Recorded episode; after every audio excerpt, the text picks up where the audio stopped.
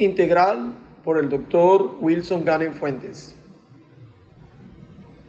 Hola queridos oyentes, es para mí muy grato estar nuevamente con ustedes y en especial a través de esta hermosa emisora, la emisora que dedicamos al amor que nos tiene la Virgen María. Gracias al Santísimo Rey Celestial, Padre Todopoderoso, por permitirme estar con ustedes otro día más para tocar los temas relacionados con la salud del cuerpo y la salud del alma. Gracias al Padre Germán Acosta Rubio y a todo el equipo de producción, así como ustedes, los oyentes que hacen posible que esta emisora permanezca en sintonía, porque gracias a su audiencia y al apoyo económico que nos brindan, Radio María sigue creciendo y sigue manteniéndose como una emisora dedicada completamente a venerar a la Virgen Santísima. El tema de hoy está relacionado con un día que conmemoramos el 4 de febrero y es el Día Mundial del Cáncer. ¿Quién no ha tenido un familiar, un amigo o quien de pronto sufrió o padeció de esta enfermedad? Una enfermedad que ocupa casi el 20% de la población mundial en alguna de sus formas. Es por eso que hoy vamos a dedicar el tema a conocer un poco más acerca de esta temible enfermedad, porque a nadie le gusta saber que tiene un, un cáncer, y hablaremos un poco acerca de ella, de cada uno de los puntos más importantes en este corto programa que vamos a tener. Vamos a pedirle a la Virgen y al Espíritu Santo que me ilumine para poder llevar a ustedes una palabra clara, sencilla, coherente y a la vez científica, basada en la experiencia para el servicio de toda la comunidad. Iniciemos con el tema ¿qué es el cáncer? Pues el cáncer que en realidad engloba un grupo numeroso de enfermedades, hasta más de 100, que se caracteriza por el desarrollo de células anormales, células que se dividen y crecen y se diseminan sin control en cualquier parte del cuerpo. Nuestras células normales se van a dividir y van a morir durante un periodo de tiempo programado. Algunas muy pronto, otras demoran un poco más, pero genéticamente tienen una duración. Sin embargo, las células cancerosas o tumorales pierden la capacidad para morir y se dividen casi sin límites constantemente. Tal multiplicación, el número de estas células llega a formar algunas veces masas que van a ser con llamadas tumores o neoplasias, que en su expansión pueden destruir y sustituir a los tejidos normales donde se presentan, o incluso pueden invadir estructuras que están vecinas o a distancia. Algunos cánceres no llegan a formar estos, estas masas, como sucede típicamente en los que se originan en la sangre. Y por otra parte, no todos los tumores o masas que se forman son malignas o son cáncer. Hay tumores que crecen a un ritmo lento, que no se expanden hacia el tejido que ocupan, ni van a ocupar tejidos vecinos o crecer a la distancia y a estos no se les considera un cáncer, sino tumores benignos. Vamos a referirnos entonces a los tumores malignos o al cáncer. Como les dije ahorita, el 20% aproximadamente de la población padece algún tipo de cáncer a lo largo de la vida. Y esta es en realidad la segunda causa de muerte después de las enfermedades cardiovasculares. Pero el problema es que el cáncer sigue aumentando su número de víctimas a medida que pasan los años. Es por eso que debemos hacer todo lo necesario para prevenir o diagnosticarlo a tiempo y de esa manera no sucumbir en esta enfermedad. En, el 2020 el cáncer mató a 10 millones de personas en el mundo. O sea que estamos hablando de cifras muy grandes y el año pasado se diagnosticaron más de 19 millones de cánceres y 10 de ellas perecieron. Entonces debemos estar atentos y poder asistir a consultas en donde nos hagan detecciones tempranas para poder lograr una curación adecuada.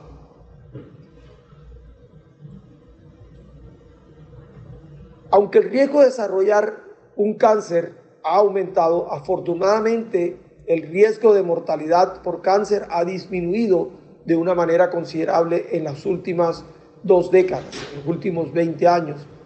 A pesar de que alrededor del 50% de los enfermos diagnosticados de cáncer viven más de 5 años, aquellos que padecen cáncer muy avanzado suelen tener supervivencias mucho más cortas. Hay que decir que el comportamiento, pronóstico y tratamiento de los diferentes tipos de cáncer, incluso dentro de sus fases evolutivas de un mismo cáncer, son muy variables. Vayamos a algo muy importante y es cómo se diagnostica y qué aspecto tiene el cáncer.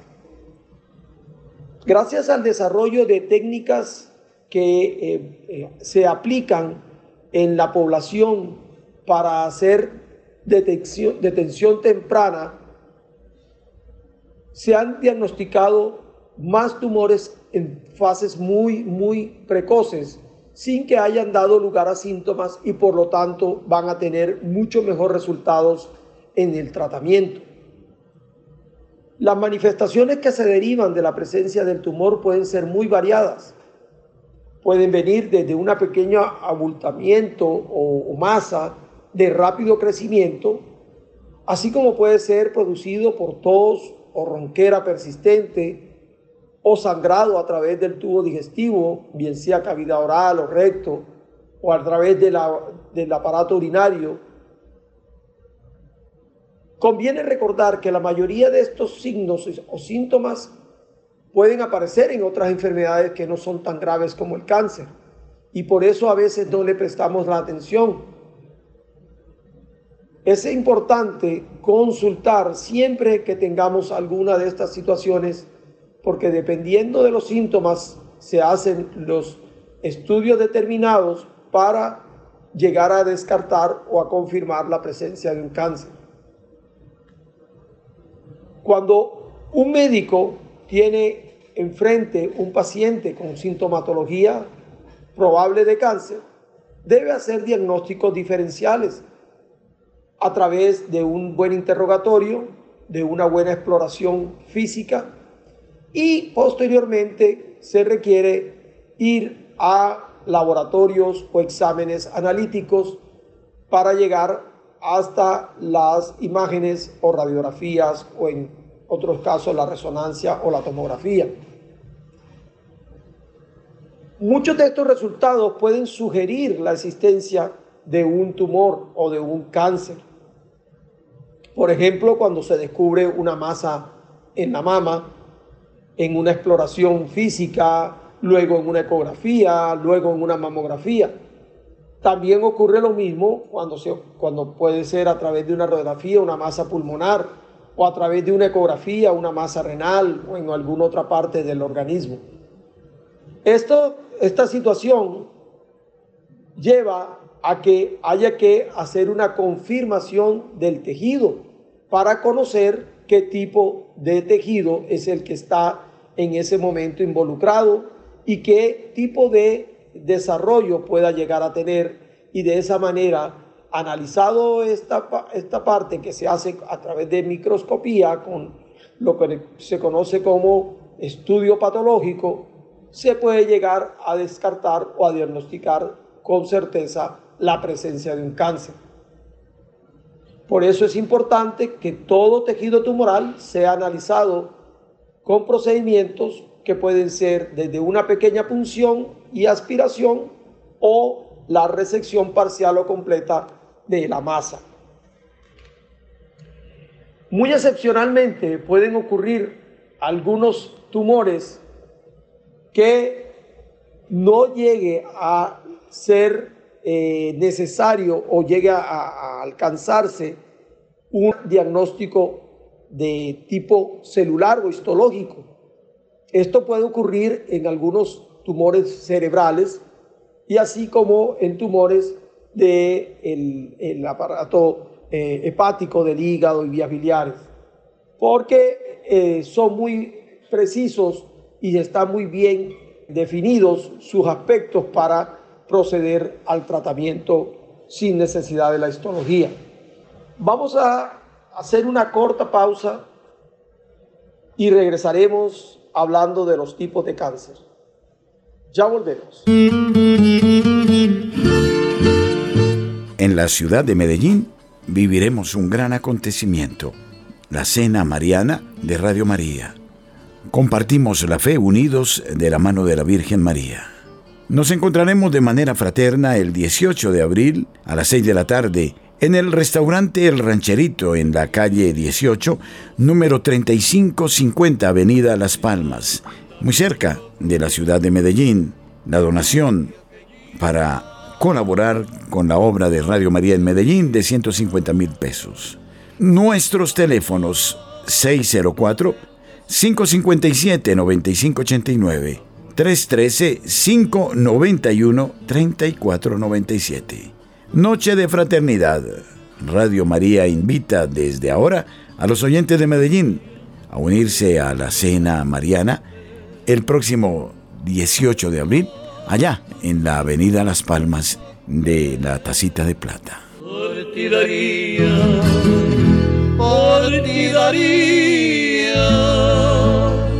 Hola, estamos en este programa Salud Integral, en donde tratamos hoy un tema muy importante de relevancia mundial, ya que el 4 de febrero se celebró el Día Mundial del Cáncer. Ya vimos lo que es el cáncer y cómo llegamos a diagnosticarlo de manera sencilla.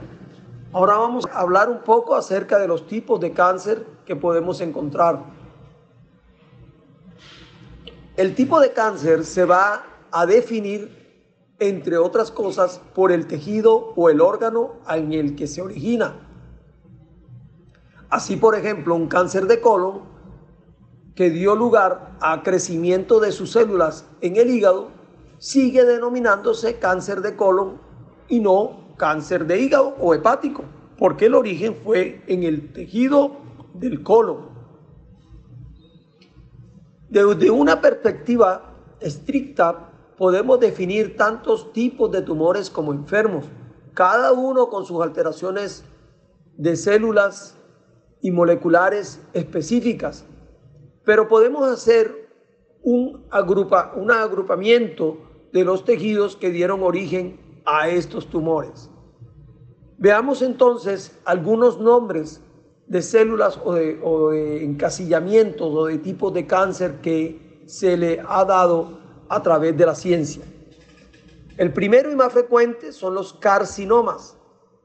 Estos son cánceres que se originan a partir de las células del epitelio son células que tapizan la superficie de los órganos, de las glándulas o de las estructuras del cuerpo. Van a representar más del 80% de la totalidad de los cánceres, incluyendo las variedades más comunes de cáncer de pulmón, de mama, de colon, de próstata, de páncreas y estómago, entre otros. Le siguen los sarcomas. Estos cánceres se forman a partir del tejido conectivo o conjuntivo, del que se derivan los músculos, los huesos, los cartílagos o la grasa corporal. Los más frecuentes son los sarcomas de los huesos. Asimismo tenemos los cánceres que se originan en la médula ósea o que afectan la sangre y son las leucemias. La médula ósea es el tejido encargado de mantener la producción de glóbulos rojos, de glóbulos blancos y plaquetas. Las alteraciones en estas células pueden producir respectivamente anemia, infecciones o alteraciones en la coagulación, o sea, el sangrado o por el otro lado la trombosis. Y dejamos como un cuarto tipo de cáncer los que ocurren en el tejido linfático y se conocen como linfomas. Este tejido linfático es el que existe en los ganglios y en los órganos que tienen un componente similar a los ganglios dentro de nuestro organismo. Estos términos, por lo general, se acompañan de un prefijo que describe el tipo de células que ocasionó el cáncer. Por ejemplo, si es una glándula, se conoce como adenocarcinoma. O si es un cartílago, un condrosarcoma. Si es en el glóbulo rojo, se conoce como eritrocarcinoma. Si es en un vaso sanguíneo, se le conoce como hemangioma. Si es en la grasa, puede ser un liposarcoma. Si es por un pigmento de la piel, se le conoce como melanoma. Y si es en las células musculares, pueden ser un miosarcoma o en hueso un osteosarcoma. El análisis que se hace a través de los microscopios nos van a ayudar a definir el subtipo de cáncer. Esto es muy importante porque ayuda al médico que trata el cáncer, en este caso al oncólogo, a conocer mejor el tumor y a entender su comportamiento pronóstico y así definir el tratamiento que se puede administrar al paciente que lo padece. Entre las células normales y las células del cáncer existe un espectro de condición morfológica diferente al analizarlos microscópicamente. Por ejemplo, cuando hablamos de hiperplasia, es una situación que se produce por un aumento en la proliferación o en el crecimiento celular, pero se mantiene la estructura de la célula normal. Habitualmente es una respuesta normal a un proceso inflamatorio y que es reversible a un estímulo que lo está produciendo. O sea, una vez que se solucione lo que está ocasionando ese proceso inflamatorio, va a ir volviendo a su normalidad. Sigue la displasia, que es un proceso que todavía no es cáncer, en el cual existe un crecimiento excesivo caracterizado por una desorganización normal de las células en el tejido. Y esto afecta la arquitectura normal de este. Muy frecuentemente este tipo de lesión, la displasia, es reversible. Pero también hay que tener cuidado porque puede tener una transformación en una parte eh, tumoral o cáncer. Es por ello que las áreas de displasia deben hacérsele continuo seguimiento y en ocasiones hay que tratarlas. Pongamos el caso más severo es de displasia llega a ser el carcinoma in situ, o sea, en el lugar, ahí mismo, en el sitio del, del tejido muy localizado, confinado dentro de una barrera anatómica más inmediata que es de células normales que rodea al sitio donde se inició este cambio en la organización de las células.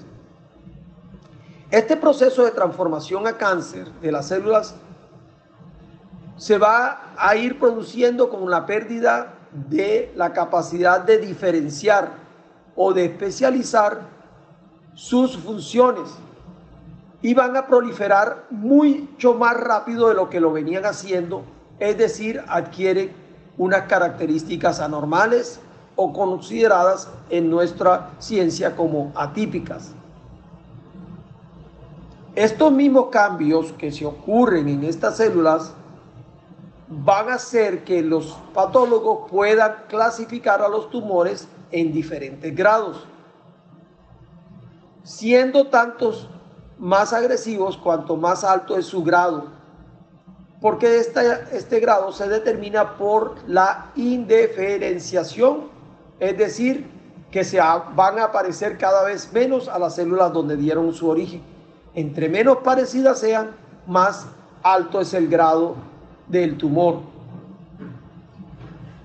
También podemos decir que el crecimiento o desarrollo de todas las técnicas de biología molecular que está, ah, se han ido desarrollando nos permiten poder incluso subclasificar estos, esta clasificación dándole más detalle de perfiles moleculares a cada tumor, lo que ha facilitado la investigación y el descubrimiento de medicamentos para tratar diferentes tipos de tumores de acuerdo a no solo la clasificación, sino a los subtipos que se pueden determinar.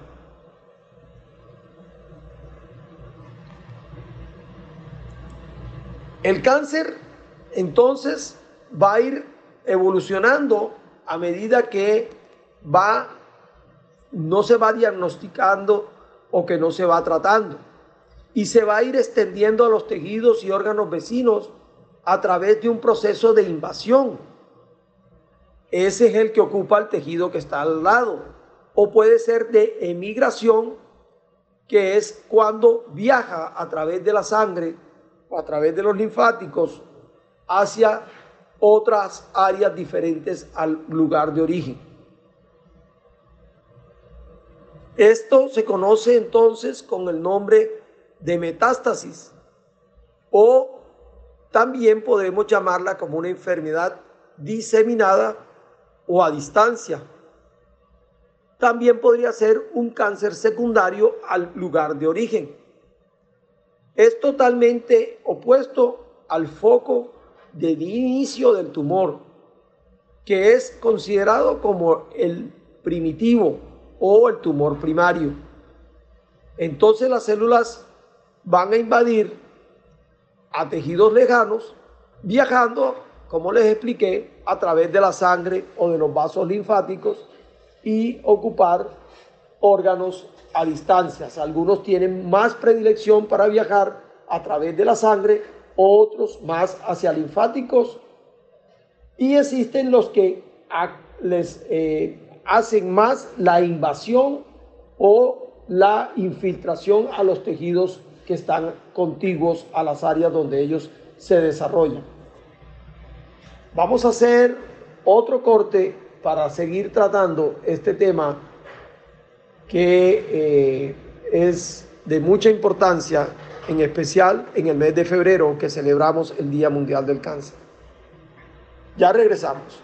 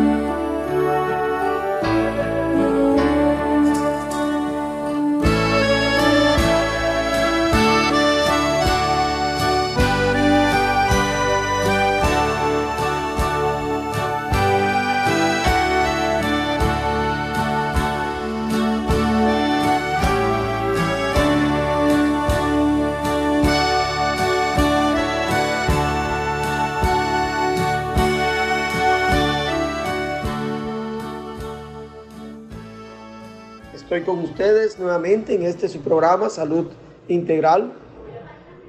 agradeciéndole a cada uno de ustedes el apoyo que brindan a la emisora, haciendo sus donaciones para que ella continúe al aire. Saben ustedes que nuestra querida emisora Radio María no tiene pautas publicitarias. Nosotros, los colaboradores de esta emisora, lo hacemos con mucho amor, sin recibir eh, ningún salario. Y esto se debe al amor y a la entrega que tenemos hacia la Virgen María. Solo pedimos a ustedes que sean de corazón generoso y puedan ayudar a que la emisora siga llegando a sus hogares como lo ha hecho hace tantos años. Estamos hoy tratando el tema del cáncer y hemos visto cómo se puede clasificar el cáncer. Ahora vamos a decir un poco acerca de lo que ocurre cuando un cáncer se diagnostica a través de una metástasis.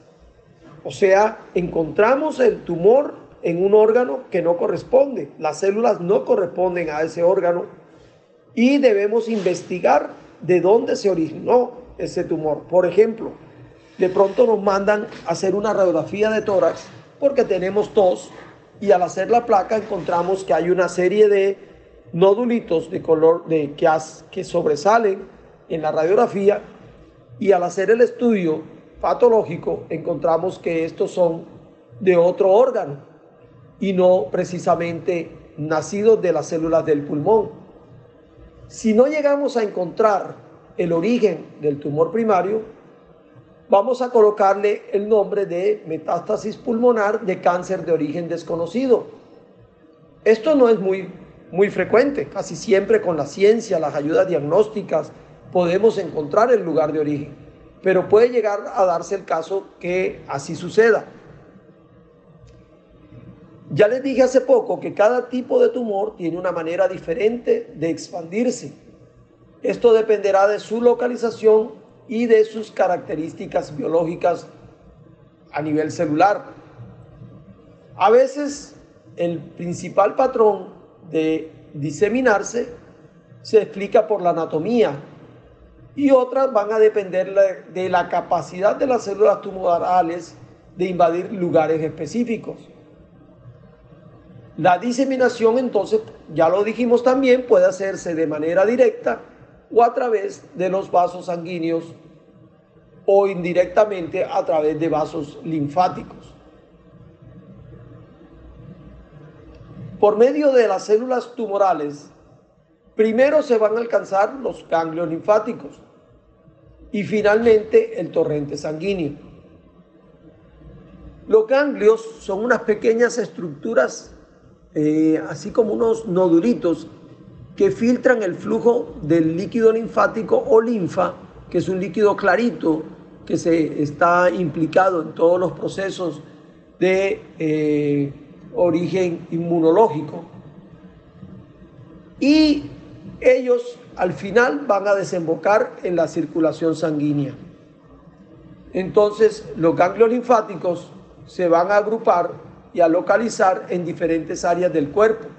Entre ellas las más eh, frecuentes son el cuello, las regiones inguinales, las axilas, el centro del tórax que se conoce como mediastino, y su invasión por el tumor determina que estos ganglios, que son pequeñitos, puedan llegar a aumentar mucho su tamaño y se les va a conocer como adenomegalias o adenopatías de origen tumoral. La inflamación de los ganglios linfáticos puede ser a consecuencia de algunas otras causas que no precisamente tengan que ser tumores entre ellas los procesos infecciosos y los inflamatorios. Así que sentirse un nodulito de estos aumentado de tamaño, si bien nos debe poner en alerta, no nos debe hacer angustiar porque puede tratarse de un trastorno transitorio benigno que, en el cual se desarrolla un sistema defensivo inmunológico para atacar a la bacteria, al virus o al hongo que esté produciendo el proceso inflamatorio.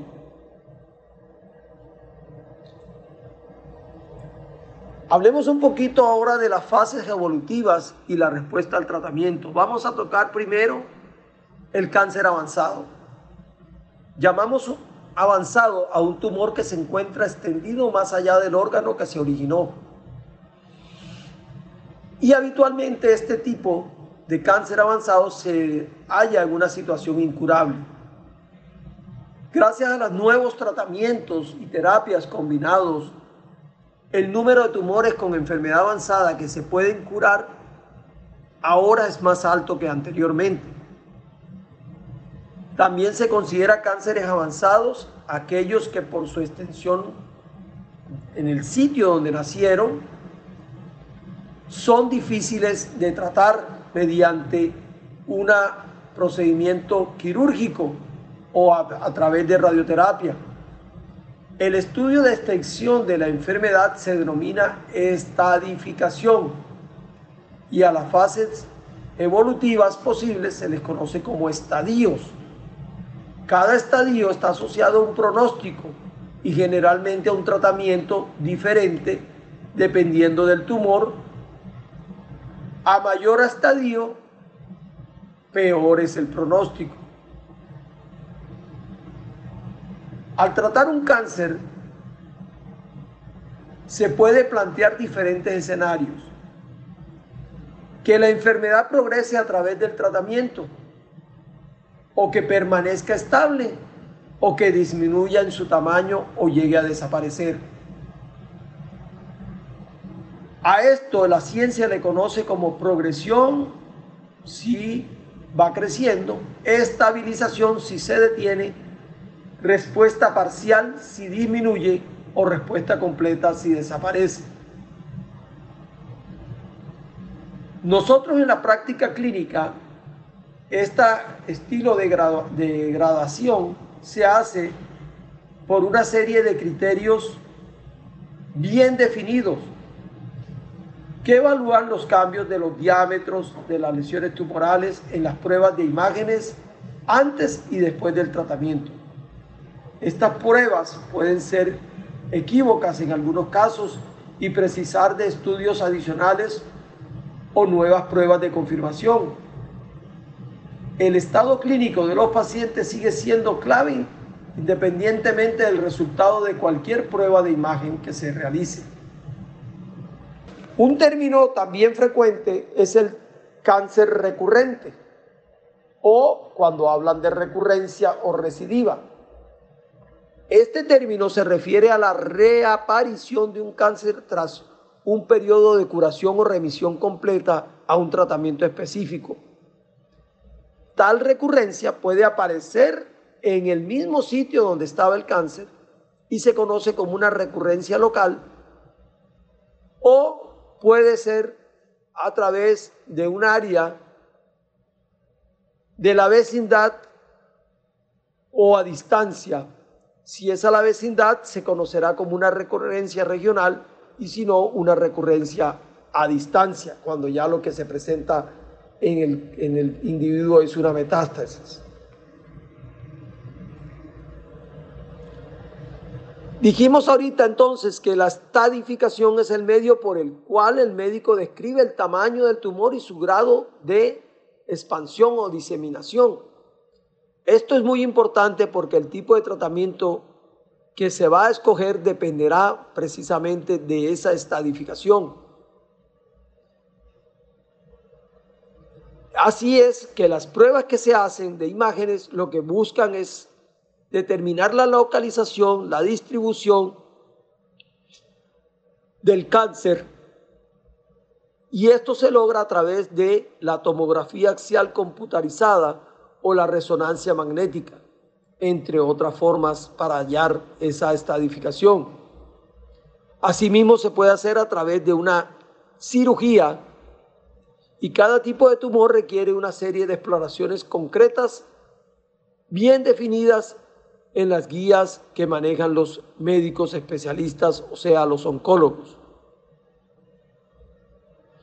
Cuando un tumor se encuentra confinado a una sola zona, los tratamientos locales, como la radioterapia o la cirugía, pueden ser suficientes, pero no Sin embargo, cuando están ya fuera del sitio que se diagnostica. Estamos tratando este tema que seguramente ha despertado en ustedes mucho entusiasmo, dado a que cerca de nosotros o a nuestro alrededor siempre habrá una persona que tuvo o que tiene un cáncer. Vamos a hacer una nueva pausa y ya regresamos. María es el signo de su amor maternal. Te lleve en todo momento al encuentro con Dios. Estamos en el programa de salud integral, hoy enfocados en un tema como el cáncer. Ya vimos, hemos hablado bastante acerca de cómo se desarrolla el cáncer y qué se debe hacer para poder definir el momento en el que se encuentra el paciente con la enfermedad. Los oncólogos, para poder determinar el manejo de un paciente que tiene cáncer, dependerán de ciertas características así como del patrón de células que tiene ese tumor. Los patrones que son importantes y que se diagnostican en base a estudios con tomografía o cirugía o resonancia son el tamaño, dándosele a los de pequeño tamaño un, valor más apropiado que a los de gran tamaño, se basa también en la invasión a los ganglios o nódulos linfáticos. Entonces, si, hay poco, si no hay ganglios o si hay muchos ganglios invadidos, también se puede, se clasifica en estos eh, números de, de ganglios que afecte. Y lo otro es si ya creció a distancia, o sea, si ya hay metástasis. Entonces, podemos decir que un estadio 1, por decirlo así, es un tumor localizado que no ha invadido ganglios, que no ha ido afuera de su lugar, este estadio es de manejo muy probablemente quirúrgico, a menos que el tumor esté muy grande, que su eh, extracción sea, eh, ponga en riesgo estructuras vitales, entonces se trata de reducir el tumor y para eso está la radioterapia, que reduce el tumor para poder llevarlo al acto quirúrgico. Si ya hay presencia de ganglios positivos con células tumorales, entonces, además de la cirugía y la radioterapia, se hará necesario utilizar la quimioterapia.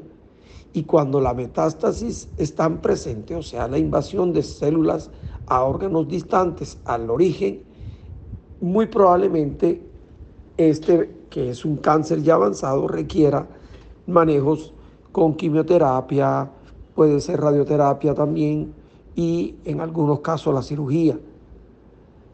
Eh, hay una situación que siempre es confusa entre las personas y es que eh, abrieron y a partir de que le abrieron la barriga, hicieron la cirugía, el cáncer invadió más y mi papá murió porque le abrieron el abdomen y encontraron que era cáncer y se extendió. No, simplemente si un cirujano hace una laparotomía, que es abrir la cavidad abdominal, y explora y se da cuenta que el cáncer está invadiendo todas las estructuras del abdomen, especialmente unas membranas que se conocen como epiplón, esto quiere decir que el cáncer ya se salió de control, es un cáncer muy avanzado y así se haya abierto o no se haya abierto esa cavidad abdominal, el deterioro del paciente iba a, iba a llegar igual. Por eso queda aquí una pregunta y es ¿cómo afecta el cáncer a los pacientes? Pues es una respuesta sencilla porque el cáncer afectará de acuerdo al lugar donde estén las células malignas y de acuerdo a la velocidad de su crecimiento. Puede ser afectada por la presencia de dolor o puede ocasionarse, dependiendo del lugar, por sangrado o si es a nivel pulmonar, por tos, por ahogo, por eh, expectoraciones eh, con sangre, por dolor en un costado del tórax.